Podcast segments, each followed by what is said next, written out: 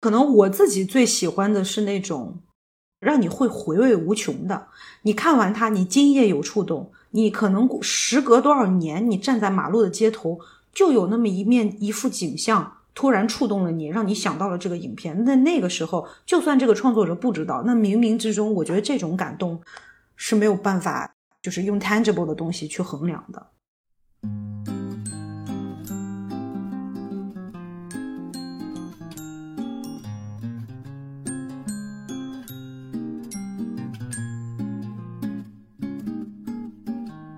在短视频时代，掏出手机，你就能过一把导演瘾。一条浓缩的喜怒哀乐，一段朴实的鸡毛蒜皮，通过移动互联网，瞬时间就能触达另一块屏幕前的我和你。但有一群深爱着纪录片的人，他们想慢慢的讲故事，通过长篇幅、大银幕，勾勒含蓄却更细腻深沉的情感，传达冷峻却更耐人寻味的思考。虽有一颗红心，他们也着实面临着拍摄时间长、技术门槛高、耗资巨大、破圈困难等诸多挑战。于是，一个叫做“记录公社”的公益空间应运而生了。他想通过共享纪录片的制作发行经验，让每一点记录想法都找到他的伯乐，让每一个纪录片创作者都被看见。记录公社还组建了一个在线人才库。目前已经有五十多位导演和制片人在那里留下了他们想要寻找组织的心愿。我发现他们的头像照片大多数都是和自己摄像机的合影。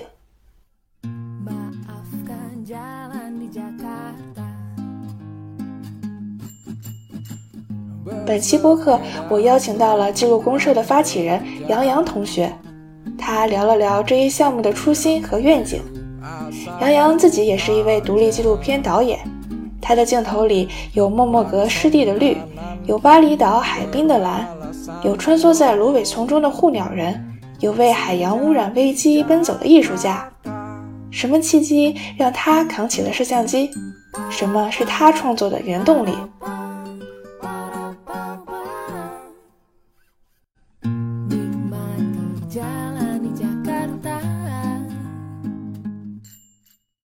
？Hello，大家好，我叫杨洋，来自古都西安，我是一名纪录片创作者，同时也是呃公益项目记录公社的发起人。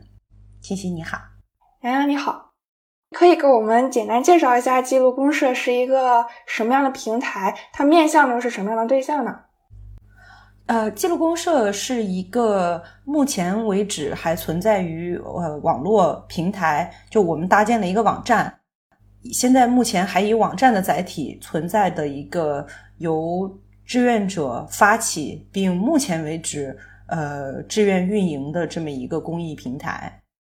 然后在我们这个平台上，我们提供了更多的是针对于创作者所在他们呃纪录片的创作过程中需要运用到的一系列的，包括一些行规的操作手册。甚至牵扯到他们的安全，他们在哪里找素材啊？他们可能要用到的合同模板，如何做好一个预算？You name it，就我们能想到的，呃，纪录片创作过程中你能遇到的种种问题，我们都总结成是手册，或者说是呃空白的免费的这种合同模板呀什么的放在网上。与此同时，我们还总结了。各大平台的学习资源，国内外的这个电影节的介绍，我们做了一系列的筛选。然后呢，在此之外，打造了一个人才库，也就是一个 directory 啊，在上面我们希望逐步的能吸引更多啊有才华的、有热忱的纪录片创作者进入到我们的人才库。这样子积蓄一段时间，在下一步我们在思考的问题就会是。我们能给大家伙儿能提供什么更多的东西吧？明白了。哎，那感觉如果我是一个小白，或者是非科班出身，但是对影像非常有热情和兴趣的人，我就可以通过这个平台快速上手。或者是如果我想参与纪录片的制作或者创作，我可以在这个平台上找到我的组织。对，我觉得你说的没错。但是我也不知道现在记录公社提供的东西够不够扎实哈。对于小白来说，这确实符合我们当时做这个平台的初衷。做这个平台，就是因为我我我个人始终认为，就是那些框架上的东西、流程上的东西，它是应该呃给人一个 framework，就是给给给大家一个非常初步、非常宏观、非常概念，就非常轮廓式的这种认识。那当然，这种东西。我甚至觉得他不需要去学校，一个成年人有学习能力的，呃，他在进行简单的阅读之后，有一个大概的概念，最重要的就是你就可以上手了。所以说，做它甚至于有点就就是想有一个初衷嘛，就是说替你省去那个那些条条框框，就是 needy gritty 的那些时间，而去真正的把思绪放到内容的创作上面去。嗯，哎，那你当时为什么会想要成立这样的一个公益组织呢？是因为你从学校离开，然后回到国内，你自己的一个创作环境发生了变化，或者是当你想要去寻求这样资源的时候，你发现它是缺失的，所以你想成立这样的一个平台，然后帮助到更多像你一样的这样年轻一代的影像创作人。嗯，没错，是就是说那种 nitty gritty。在我回来以后，我就很快的发现，我发现在国内就很普遍，大家拿着手机就相互问来问去。那个时候，当当时是因为我去年隔离才回来，九月份隔离出来，然后立马就去参加了一个创投会。当时是代表的是我们同班，就是一个呃，就是同班同学的一个作品，他回不了国，所以让我帮他去做这个 presentation，然后。当时就是一个很很直观的一个感受，那个我在我在美国待了有十二年，所以也之前没有机会接触到国内的环境，所以一下子那个反差给我也有很大的触动。可能在国外就是习惯了很多 NGO 拿他们的东西直接就有分享出来，很多东西你先自己 Google，先自己看，这种这种共享的这种行为。就是我回来以后发现全都变到微信上了，然后但是在微信上呢，你毕竟你必定要加对一个人，你才能你才能问对东西。然后知乎上吧，那对对纪录片的东西讲的也不是很多，大部分是面对观众啊什么的聊片子呀这些的。所以当时就是暗暗就较劲吧，给自己就说要做这么一个平台啊。所以这个平台上那些。模板呀，包括一些手册，都是你自己自己写的。对，是的，制作资源那个单元里的东西都是我自己写的。不过也有，就是说拿到我拿到翻译授权的，借鉴就是借鉴国外 NGO 他们发布出来的这种免费的资源，也有那种就是说有好几份资源，我就像写大学 paper 一样，给它有注脚，然后自己把它总结出来这种。所以你相当于把这个比较。专业但又比较通用的这样一个框架，给它开源了。呃，是，嗯，哎，那除了你觉得像这样的一个手册这样东西，它没有得到一个很好的共享，那你还发现其他一些国内独立纪录片创作者他们面临的一些困境吗？你希望通过这个成立这个组织，可以一定程度上去解决的？哎呀，有两个困境，我不知道记录公社未来有没有这个能力去解决。呃，但是确实是我们希望能 contribute，就希望能能帮助他，哪怕是一丁点儿的，啊，就是用大白话说，就是大家都在讨论说内卷呀，狼多肉少，那与其让自己变成一只恶狠狠的狼去抢那块一一丁丁点儿的肉，我不如就是想办法多造点肉，或者把肉变得更香一点，就是这种思维去做这个事情，那。我我所回来感受到的有两个大的问题，一个问题还是在于找资金的困难。这个吧，就是说你走到全球的哪儿，我觉得做艺术行业的人都会有这个困惑。对，不过国内那就比起我我所熟悉的，在当时待在纽约的那个环境，那 funding 的资金支持这方面的机会窗口要少很多很多。不过这两年也在慢慢的变多，真的在变多。你像 B 站也开始办起了自己的创投提案，就是他们现在越越来越在乎纪录片的发展呀什么的，还蛮好的。然后第二个问题就是说，我个人感觉创作者他所处的 position，在国内还是一个比较被动，甚至于说我说这个可能会被打，就是比较比较低端的，就比较处于下游的这么一个角一个 position。我举个例子吧，就是说，记录公社平台上有一个就是美国纪录片制作人协会的一个直译授权过来的文件，叫那个。署名指南，也就是说 crediting guideline。你看完电影之后，滚滚那个明谢单啊什么的那个字幕叫 credits 嘛。然后呢，这个就说这个东西，当时这是我的那个研究生呃老师，他作为这个机构的发言人，我直接跟他联系，最后拿到了这个机构的授权。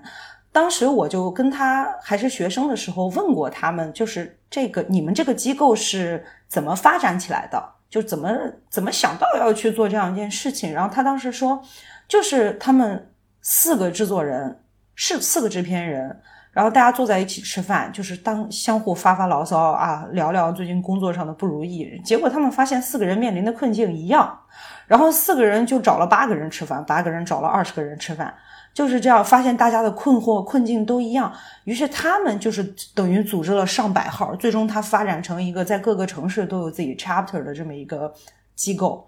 他们在他们就是合在一起，人多力量大这种姿态去找发行商，去跟呃支持这个文化发展的这种 NGO，包括跟版权购买的这些就是片商呀什么的，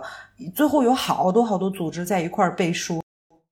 关键是我很欣赏他们，就是 collectively 能聚集的这种能量，是他们敢于直接跟这个市场对话，要让人知道我们作为创作者，我们需要什么。但是这个东西也是互惠的，就我们的权利被保护了以后，我们才能创作出更多的内容去反馈给这个市场。就当时我挺受触动的，但是就是觉得我目前起码觉得创作者在国内不太有这样子的。团结起来的组织，然后也，然后也甚就没有什么行业 industry 这种对话。就比方说，你去创投会走一圈，发言的永远都是那么几个人，就是感觉制片人屈指可数，就还是形成一个狼多肉少的一个情形。我觉得，然后制片人可能为各大平台所服务，然后我就觉得记录公社当时发起就是站在一个比较 neutral 的一个角度。就我们就是为了创作更多好的内容，可能可能年轻吧，比较单纯。嗯，哎，我有个问题，一般是什么样的组织他会想要去资助独立纪录片的制作？就是这里的这个肉是谁？这里的这个肉是谁？好问题。放在国内的话，就是说真真正正的基金会，non-recoupable 的那种，它不需要收回收任何的款项，这种基金会是很少的。你像在美国呢，就是你像有一个巨大的 National Endowment of Art，对吧？这是最大的。然后包括一些呃一些国一些那个电视台啊什么的，他们会有专款专项的这种基金。但是因为两国的法律太不一样了，那美国对于他们来说，拿到这些基金、富人捐款呀什么的，是因为他们有避税的这个 incentive 在里头。嗯，除此之外，像现在的创投会在国内的，呃，一般也就是，比方说有各大平台，嗯，然后有小部分的这种比较小的投资方，然后他们会在通过这个创投提案的平台，来设立一个专款专项的这么一个基金。对，然后就是你在提案上获奖呀什么的，就是这种，但是数额，嗯。都不会是很大，一般你能找到数额比较大的几呃那个呃 funding 的话，主要还是来源于，比方说 pre-sale 这个平台啊什么的，他想他看中了你这个项目，特别看好你，他希望提前把这个给你，就相当于提前支持你，让你用这笔费用来制作这个作品。但是这个项目的前提肯定是他们要拿到你的这个版权，来在他们自己的平台上播放。国内主要还是这样子的合作方式。嗯，哎，那独立纪录片这个独立到底是指什么意思？独立纪录片，哎呀，你 如果如果泄露了，我就不是一个好学生。我理解的，我自己理解的 indie 哦，indie 就是说，我因为我是在纽约上学，所以我理解的 indie 就是有点。那你怎么说你独立？你说独立，你就得解释什么是不独立。然后呢，那他的就是这个假想敌，就是加州的工业体系，好莱坞。对，没错。然后我觉得纽约的这种独立精神，更多的就是一种 flexible，而且是导演说了算，就是说我的作品我说了算的这样的一种精神态度。对，而且它普遍来讲，独立电影的预算、班组这些的都要小跟 flexible 很多。你就更能把它能想象成就是一一一群小伙伴儿，然后就是找点钱，就是把心里的东西想，就是过个瘾拍出来那种感觉。当然没有这么没有这么没有这么嬉皮笑脸啊，但就这种感觉跟好莱坞的这种工业化的庞大的体系，就上亿的预算这种还是挺不一样的那个 vibe。但还是面临着要找寻资金这样的一个问题，对吧？是的。你之前说过，你觉得这个纪录片市场这个需求是值得开发的，因为比如像电视台，像央视这样的电视台，然后还有很多公益组织，他们可能都有这种拍摄一些，呃，无论是宣传片还是专题片这样的需求。是是这样子，不过我我可能会觉得，就回来一年我的这个观察吧，就是纪录片它的受众跟传播语境，还是跟我熟悉的。不一样，所以说自己，你既然回来了，就是还是要你你要找到在国内他他所适用的这么一种表达方式，因因为我是一个我我不太是那种把电影当理想的这么一个，我会想的非常的飘和崇高，我是觉得纪录片它传达的信息。有新闻价值，它有时事性，它的社会责任感啊这些的，跟哎话也不能这么说。那我觉得你像你像这个我不是药神，我觉得它要是变成一部纪录片的话，不见得它会有这么大的社会效益。所以你像往往就是出现这种片子的时候，会让我去想纪录片服务的是什么呢？对吧？我是觉得艺术也是为人民服务的，是吧？就它不，它不是，它不是一个你自己耍酷的一个资本，所以确实是一个有待自己还在逐步探索的东西现在还不太好下定论。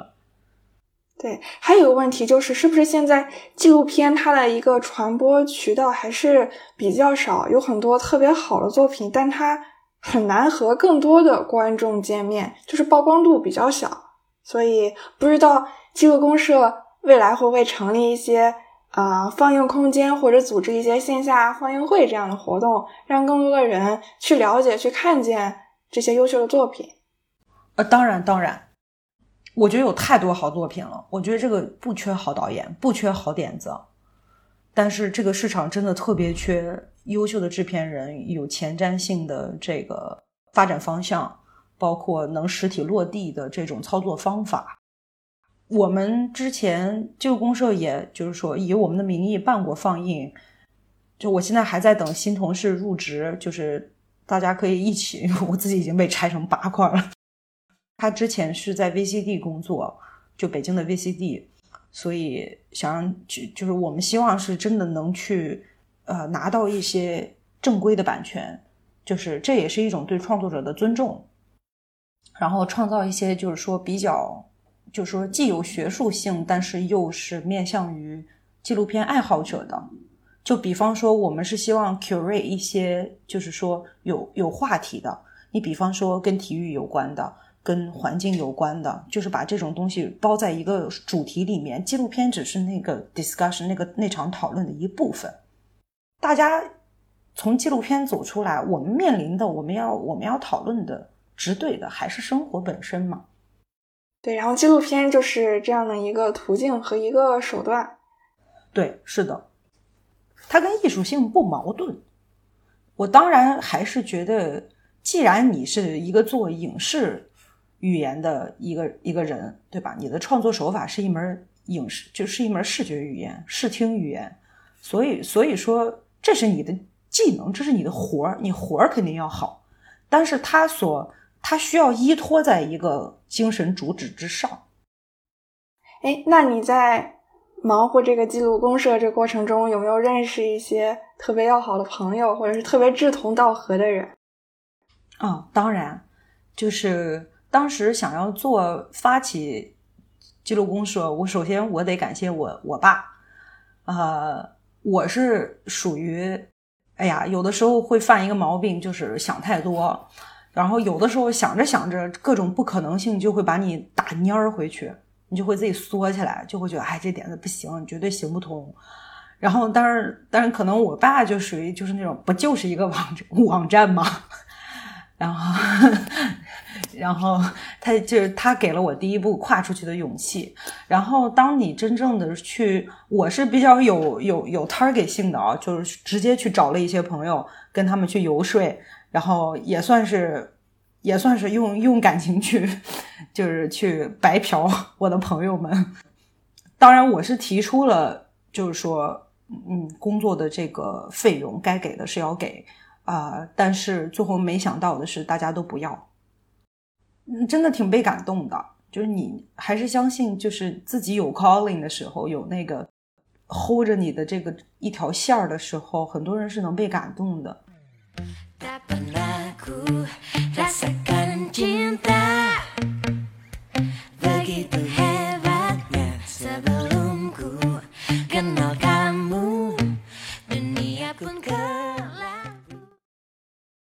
杨洋除了是这个记录公社这个项目的发起人，自己也是一个非常优秀的纪录片创作者。我特别喜欢你的那个毕业作品，就是《Made in Paradise》这一部嗯影片，然后也非常想和你来聊一聊这部影片的一个创作过程。现在很想问你的就是，我知道你本科的专业是音乐和艺术史。那你是当时读研的时候怎么想到转到纪录片这个方向呢？你是什么时候发现了影像，尤其是纪实类影像这种媒介它的魅力？嗯，故事大概是这样子：我大四的时候修完了我自己专业课所需要的这些东西，然后就是反正 electives 也上，就基本上上差不多了，然后我就。在大四的时候就开始疯狂的上那种，就是五花八门的课。然后这个纪录片的老师是我大一上过他一门课，他特别的特别有魅力，也很帅。然后纪录片嗯，从就是以前看的不多，然后让我好好看一看，所以就报了这门课。然后一下子就被迷住了。就是我我我我是我觉得我以前从好像并没有从电影里面。得到过那么多的思考，我觉得首先他是让我思考，嗯，每天好像活得很沉重，但是但是又是感觉情感在被升华的那种感觉，也就是先爱上，然后那一年就是有的时候甚至是翘课，就在家里疯狂的看纪录片，也没有产生读纪录片的想法，就是爱看，单纯的爱看。后来就是呃快毕业的时候，本来我是打算继续想有点想读博士。想学民族音乐学，那也就是我唯一感觉就是很爱的东西。但是我的导师很，我专业系的系主任很好笑，是一个，那是一个年过七旬的老太太，特别可爱，叫哈，然后她名字又叫 Honey，Honey McConey。她就当时就跟我说：“姑娘，就是虽然虽然成绩不错啊，就是成绩挺好的，但是呢，我观察你这么多年，我觉得。”你这性格适合出去闯荡。他说：“我看不见你五年待在图书馆，我真的看不见你这样做，就特别实话实说，而且包括甚至跟我扯扯到婚姻的局限性呀，就这些东西。然后好像一下子，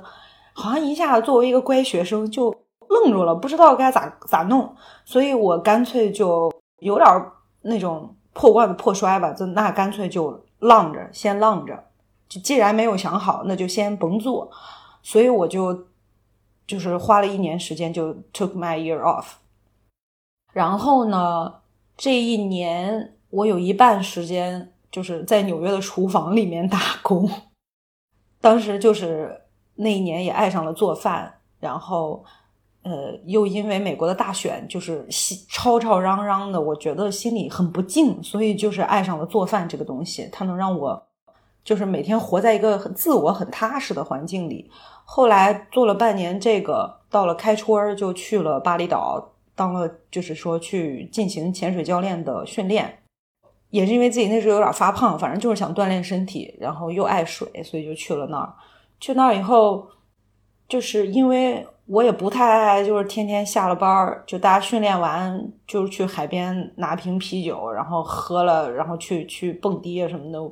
不太感兴趣。所以当时就报了一门那个印尼语课，是因为我发现我发现那个在他们的夜市摊上吃饭。他们问当地人跟跟老外要的价钱不一样，然后呢，因为我这张脸，因为我长得很黑，所以说他们老把我当当地人。哎，我就我就我就产生了这种想法，说，哎，那我去学个印尼语是吧？跟人能掰活两句，自己心里也美美滋滋的，还能还能就是用 用这种当地人的价格，所以呢，就去学了印尼语。我那个印尼语老师是个做艺术的，对他自己画画画特别好。我们哎，而且印尼人作为就是他们没有把他们就是说看的那么就我是一个 artist，他没有那样去看待这件事儿，他就是我就是喜欢画画，然后画的很开心，也很轻松那个氛围。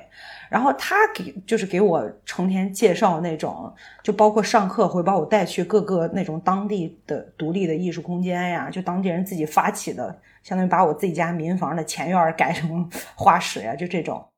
也就是因此，这个认识了那个《Made in Paradise》我那个片子的主角儿。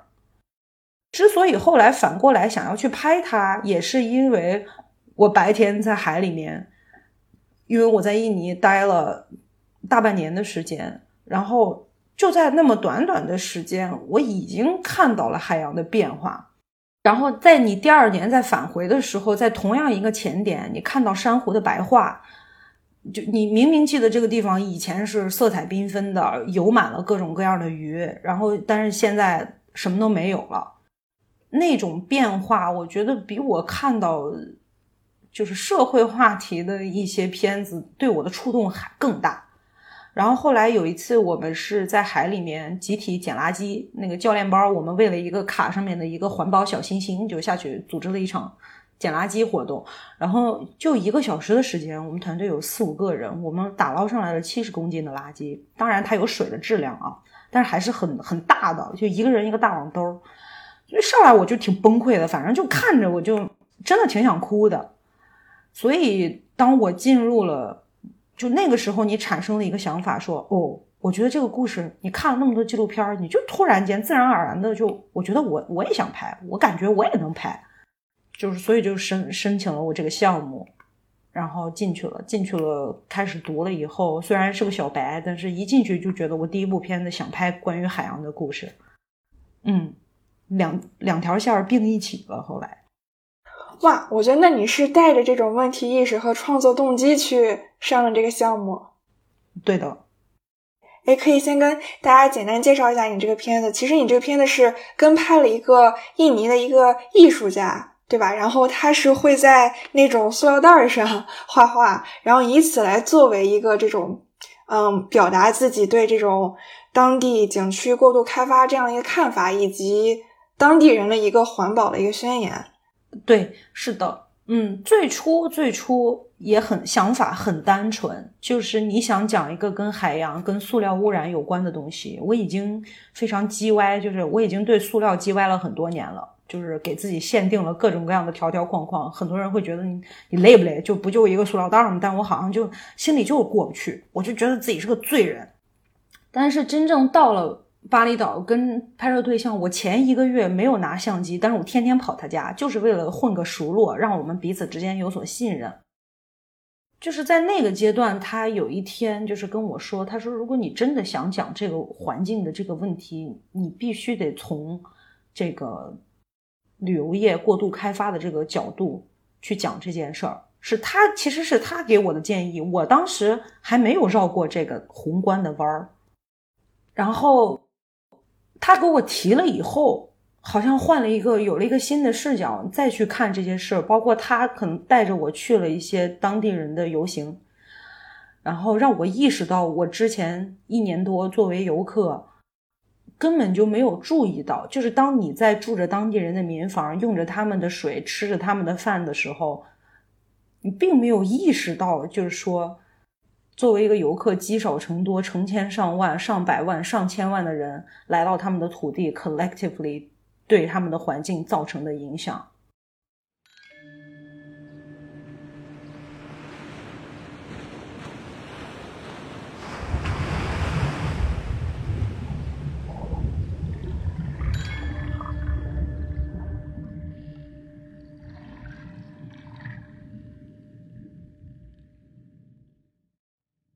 那这个片子也相当于是你和这个艺术家的一个共创，因为他给你提供了很多这个拍摄的角度和思路上的启发，可以这么理解吧？嗯，对，而且我觉得可能很多人现在一想到巴厘岛，想到的还是阳光、沙滩、海水、度假天堂，可能真的没有意识到他们海洋中的这个塑料污染已经这么严重了，已经有这样一个危机了。所以我觉得这个。故事讲出来还是很有意义的，嗯，而且其实当时对我触动最大的是，其实主要就是从环境上的改变到他们宗教意义的改变，因为巴厘岛它是就是说 Island of Gods，外界有这么一个美誉。当你看到就是说你我去了解他们的宗教，他们是印度教。然后你去了解他们的教义里面，他们有水神，有米神，就有有有有水稻神。然后他们每天都要进行祭祀，五次，在他们家和周围的，就是家的周围，一般都是就是说，呃，水水稻田，有这么多的祭祀品在地上，然后你就你你你是人是很容易沉浸在有信仰的这种环境里面的，你会觉得一切都非常的。就是你被升维了以后，你感觉精神都升华了。但是就是在这样子的一个背景下，你发现就是人在往这个市，也就是市场不能叫市场经济，但是人在这个就是走向西方的生活模式的这个文化冲突冲撞下，你所能看到的，就是。比方说，我看到了这个祭祀品，跟你祭的是水，然后你在河道里看到它堆满了垃圾，那一刻你视觉上的那个冲击，就会让你去怀疑，宗教还意味着什么呢？那如果说，如果说他们的宗教不再能守卫他们的家园，那这些人这片土地，这片被人称为天堂的土地，它是谁的呢？它还能被谁守护呢？就是会产生一种更多的，就是说 human condition 吧，就是人类的这种方面的思考。那感觉对于对于印尼人来说，他们本身就是非常敬畏自然的这样的一个一个群体，所以看到环境这种恶化，可能会对他们的伤害和冲击其实是更大的。是的。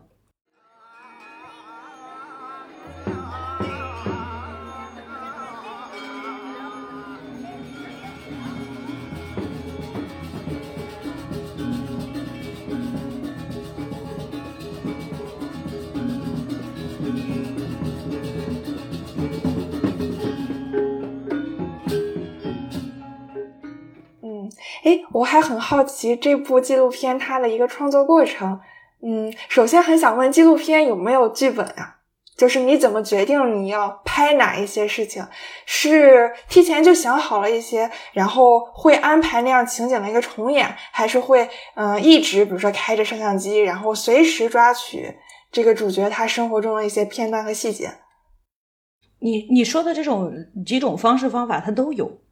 其实，其实纪录片的空间包括边界还是比较模糊的，并且不断在变化。总有人突破重围，创作出来一个东西，你会啊，纪录片还可以这样。所以它确实没有一个固定的模式。但是像《Made in Paradise》这个片子没有创作的剧本，我只是在拍摄的过程中，因为跟拍的时间也蛮长的，有两个就是三个月吧，但是也不是天天都拍，大概有三四十天的这么开机的情况。可以说，基本上是你可能拍到一个一个程度的时候，你就会坐下来，因为每天回来都要看自己的素材嘛，嗯，我们需要去去每天去 log，你出现技术问题了没？你今天有没有拍到你想拍的？你拍的咋样？就自己要小小的总结一下。那你就每天总结，不断不断的就开始，就是说你会去想，怎你在后期要怎么架构这个故事。哎，那这个成片占整个这个素材量的多少？我说实在话，我没有计算过我的素材量。我第一次拍的时候。其实有很多的，就你你很多东西你真的没有经验，但是就是不顾一切的，你就这么想哪儿就拍了。拍回来以后也算是从剪辑，就是第二次创创作的时候，才去看自己的啊，你哪里做的好，哪里做的不好，就这整个就是一个学习的过程。那你现在还和这个艺术家和 Made 这个人，你们还有联系吗？他现在在忙什么样的艺术创作？Ma Day，他他叫 Ma Day，所以当时也是取了取了个双关嘛，就 Made 和 Ma Day。然后 Ma Day，他 Park Ma Day，他是现在应该最我我是看他最近才开了一个展，的还是同样的主题，不过他好像更多的融入了他的家，他们全家都画画，他老婆还有他孩子全都画画，他孩子特特别特别厉害，才。我当时他他今今年应该十一二岁吧，呃，然后他们全家就是有一个那种，嗯，真真的就是一个亮堂阳光的地方，然后木架的结构，层高很高，这么一栋这么独独独幢的这么一单间儿，然后呢，在那个就是一个通透的客厅，然后他们全家经常就是有那种巨幅的画儿，一家三口就趴在那儿一一块画。他他应该慢慢的想让他的孩子有更多的这种，哎，就是创作，然后能拿作品跟外界交流的机会。哇，那那真是一个艺术之家。嗯，哎，那你在印尼待的这段时间有没有什么其他特别触动你的地方？因为我在看你的作品的时候，我看到了非常多的图腾，然后包括他们嗯，在一些庆典上这样嗯载歌载舞的这样一些场景。对，有没有一些当地的一些信仰呀，或者是习俗，给你印象特别深的？其实更多的，我被深深触动的是，在这些习俗的牵引之下，人跟人之间的关系很亲密。呃，包括我们过去在潜水的时候，就是我们司那个我们的司机，因为是当地人，我们在北边的潜点，从南部出发，开车要两个多小时。然后有的时候他中途会停下来买点小零食呀什么的给给客人们吃，就那种炸豆腐啊，里面那种包浆的，里面弄点什么辣椒呀啥的。然后就是你你看到那种他好像走到哪个村落，他都能跟村民就打招呼，好像七大姑八大姨的就有那种裙带关系。虽然你好像小时候这是你熟悉的一种人际关系，但是十年待在待在美国。然后你你第一次就是在亚洲住了这么久，还是很被，就是你你就觉得很亲热，特亲，一下就感觉到了那种社区社区给你那种温暖。对，包括包括还有一个对我印象深刻的是，我当时我住的那个民宿，它就是我有一面冲里的，就是冲围墙的窗户，其他人看不到。然后呢，那个顺着那个墙角下有一排。我也不知道那是啥花儿，就小昙花吧，紫色的。然后那种花很神奇，就是太阳一出来它就开了，然后到了日落它就败了，就直接花又落在地上，然后第二天再开新的花，就巨酷。然后，但是那个时候就是那种，你发现日子很简单，就是你早上听见鸡打鸣，你起来起来就不由自主的头往左边一转，看到窗户。外面就是开就是新开的花，然后你就很出很有 energy，你就起来了，就是一种很简单但其实非常幸福的一种生活。对，就这大半年我只有一个行李箱，我觉得这这你物质上过得非常非常的简单。就我妈也，我妈听到了以后最受不了的就是我做饭用铝锅，她就觉得都什么年代了，你用铝锅健不健康、卫不卫生、营不营养，就是那种。但是虽然说有点坏肚子啊，但是。就是当我真正我回到纽约上学的时候，我第一件事回来就是扔掉了很多东西，把我不用的东西全部扔掉。哎，你就发现生活快乐，过得简单一点，然后心中更有点那种能能牵引你的这种精神上的东西，比啥都重要。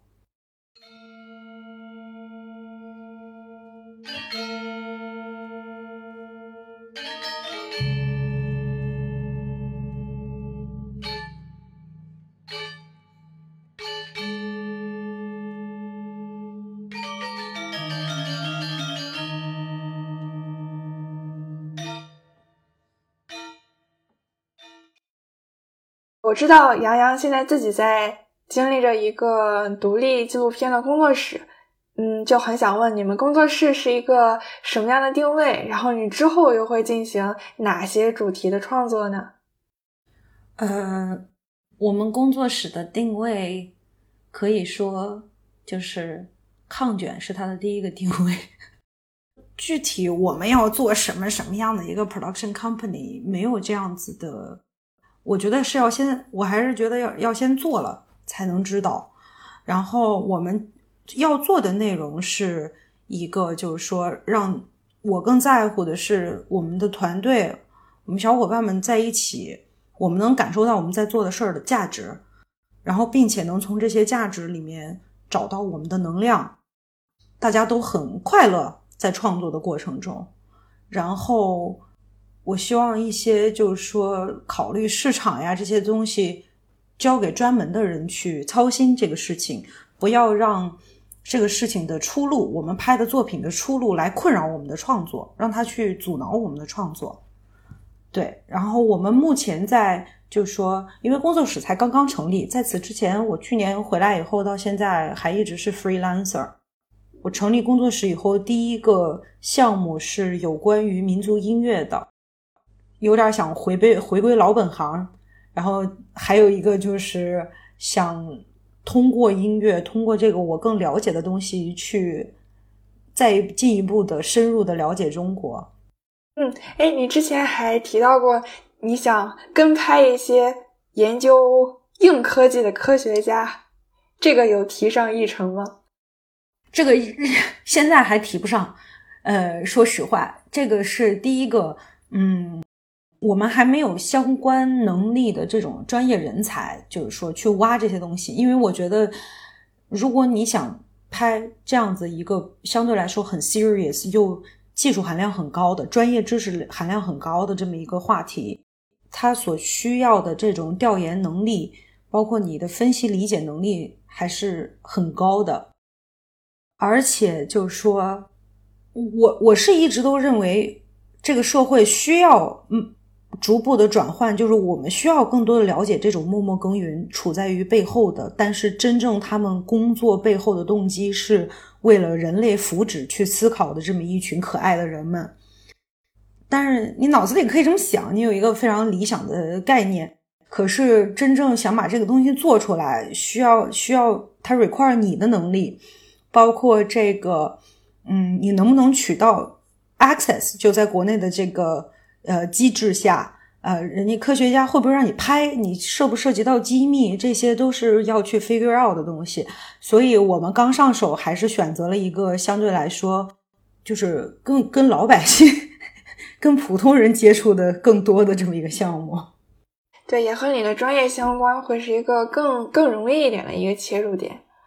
对我自己，对你像跟关于环境的和创新的方面的问题话题，我还是很感兴趣。不过我我个人都认为，我还还需要更多的积累。就你到了一定厚度跟深度，你才有这个能量去释放出来。那也很期待能在接下来的作品里面看到你自己的一个成熟和成长。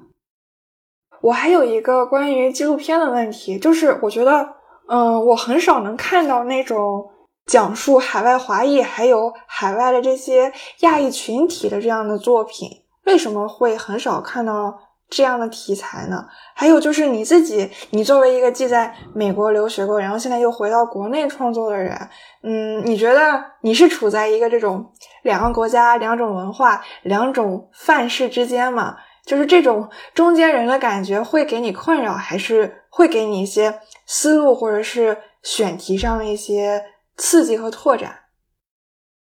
我觉得都有困扰也更多，启发也更多。就是说，但是我的 predominant 情绪是困扰，但是因为你处在这个情绪里面，反倒能激发你更多的思考。就是说，你如果单纯的，如果我一直待在这儿的话，我没有那个对照的，就是生活经验体验的话，我也感受不到这么多的启发。我觉得所谓的困扰，也只是说，就你比方说。我们提到华人作品，或者说华人话题主题，那是因为它套在了一个西方语境下去说。如果我单纯在国内的话，除非我要向对外去讲，我不会说我是华人，我只会说这是我，这是我要拍，这是故事，对吧？这个标签是需要，就是外来的一个 context。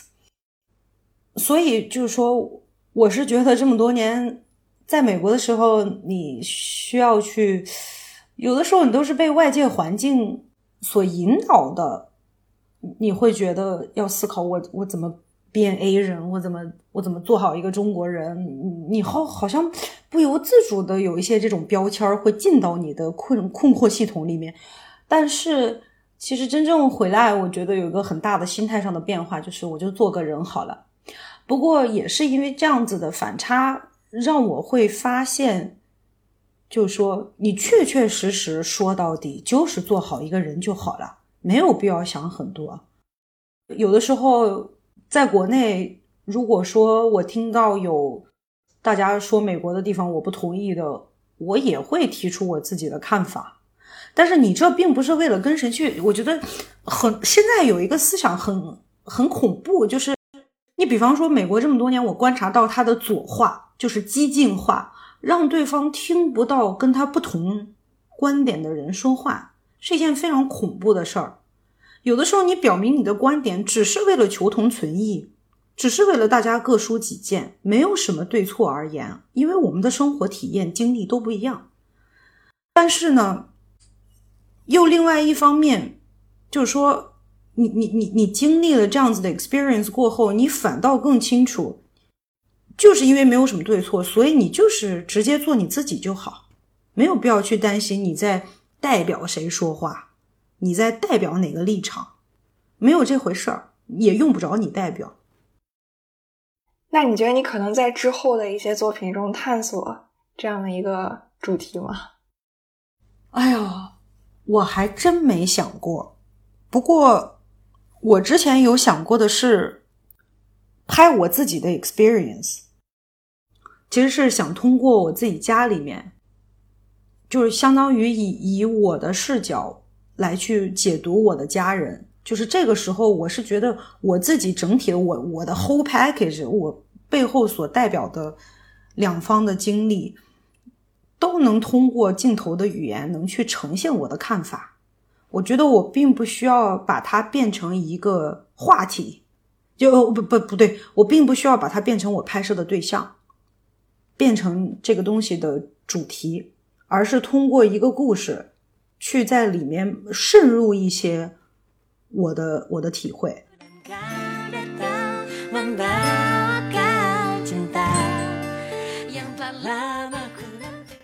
嗯，还很想问洋洋，你有没有特别欣赏的纪录片作品或纪录片导演，可以跟我们分享一下？我最欣赏的肯定是安妮斯·法达，就是瓦尔达，他是一位法国的导演，然后老奶奶已经去世了，不过是高龄去世的。他从二十七岁第一部电影进了戛纳，应该是第一部电影就进了戛纳，然后他最后一部作品。出来的时候他已经九十三岁了。他不仅仅是拍纪录片，然后是也是五十年代就是这个新浪潮左左派的一些左岸的一些代表。我从他的镜头里面感受到的就是单单纯纯的快乐。就他自己也特别轻，就是他一直他所有的就是对外的这个 pub public presence 一直都是一个轻松诙谐愉快的这么一个氛围。就他一出来，他就会开自己玩笑啊！我做了一辈子电影，哎，我就产了不到五斤的东西，他就会这样说话，然后就自己捏着一大叠一叠 DVD，特别可爱。然后无论是就他也拍过黑豹党啊什么的，就他拍过那种很严肃的话题，然后你是能从他片子里面，虽然在他轻松的语境下，但是能感受到一种沉重的他对人类条件，就是 human condition 存在的这种一种思考，一种很很很深厚的这种包容关怀。哇，我刚刚查了一下老奶奶，老奶奶是一个非常可爱的蘑菇头啊。对对，我曾经还建议过我妈老了以后可以考虑那个发型。对，就是他是让我觉得是是那种你你我知道有这样子的人存在，会给我无限的动力，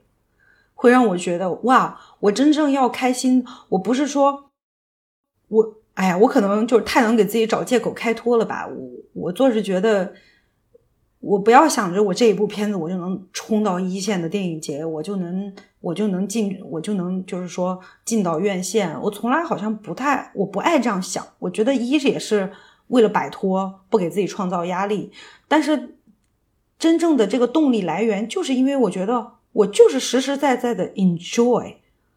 创作这件事儿，我就是想拍片儿。我觉得应该把这个事儿想的简单一点儿。然后只有这样子，我觉得你想的很简单，你才有那个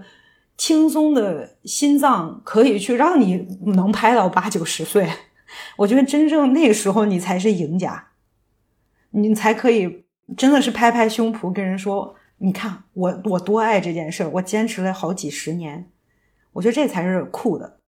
对，包括你刚刚提到，你也希望你的团队在整个创作过程中是快乐的，这才是最重要的一个。一个目标，对，就是有的时候大家比方会说，因为我在面试的时候就跟人说我特别反对加班，很多人说呀，你真是个好老板。我说不是，不是因为这个，你轻松了，你健康了，你产出的东西就会更好。我其实是在为工作室，为我们自己的福祉 在谋未来。对，嗯，因为你拍摄这个事情，它它它在，我觉得它是有灵性的，它非常 tricky。你的状态好，它能。呈现在观众面前，在屏幕上能显示出来的东西，就会是状态好的东西。我很相信这个。你要是有愤怒，别人就能看出愤怒。你这个气息，就这个这个 camera，就像你 body，你整个你这个个体的 extension 一样子。你是什么状态，你可能摁键的方式都会不一样。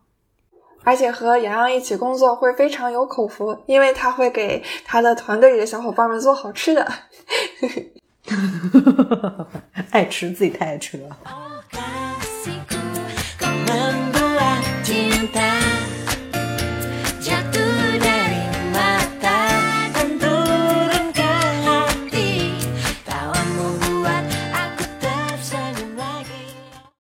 最后还要很想问洋洋，嗯，你觉得我们作为关注纪录片、喜欢纪录片的观众，我们可以怎么支持独立纪录片的创作呢？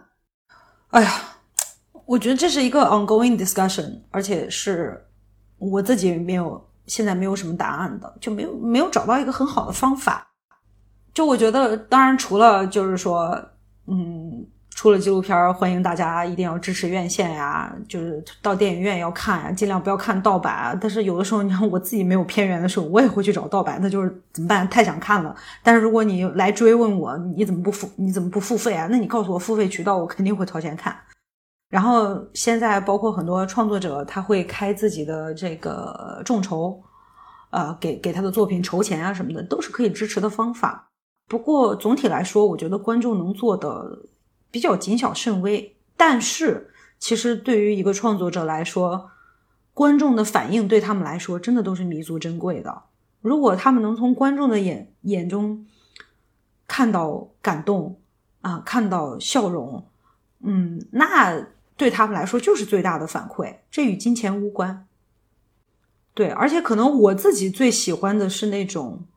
就像老奶奶的片子一样，是那种让你会回味无穷的。你看完它，你今夜有触动。你可能时隔多少年，你站在马路的街头，就有那么一面一幅景象，突然触动了你，让你想到了这个影片。那那个时候，就算这个创作者不知道，那冥冥之中，我觉得这种感动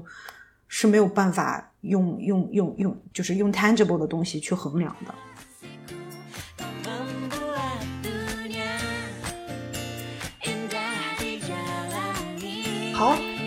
这期节目就到这里了，谢谢星星，谢谢，谢谢杨洋。好，那我们和大家说再见，拜拜，拜拜，拜拜。节目最后还想推荐你去看杨洋的纪录片作品，他的个人主页是杨洋 docs.com，在 B 站上搜索杨洋 docs 也能找到他。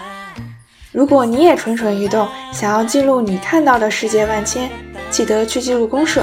除了资源，你还会遇到真诚的伙伴。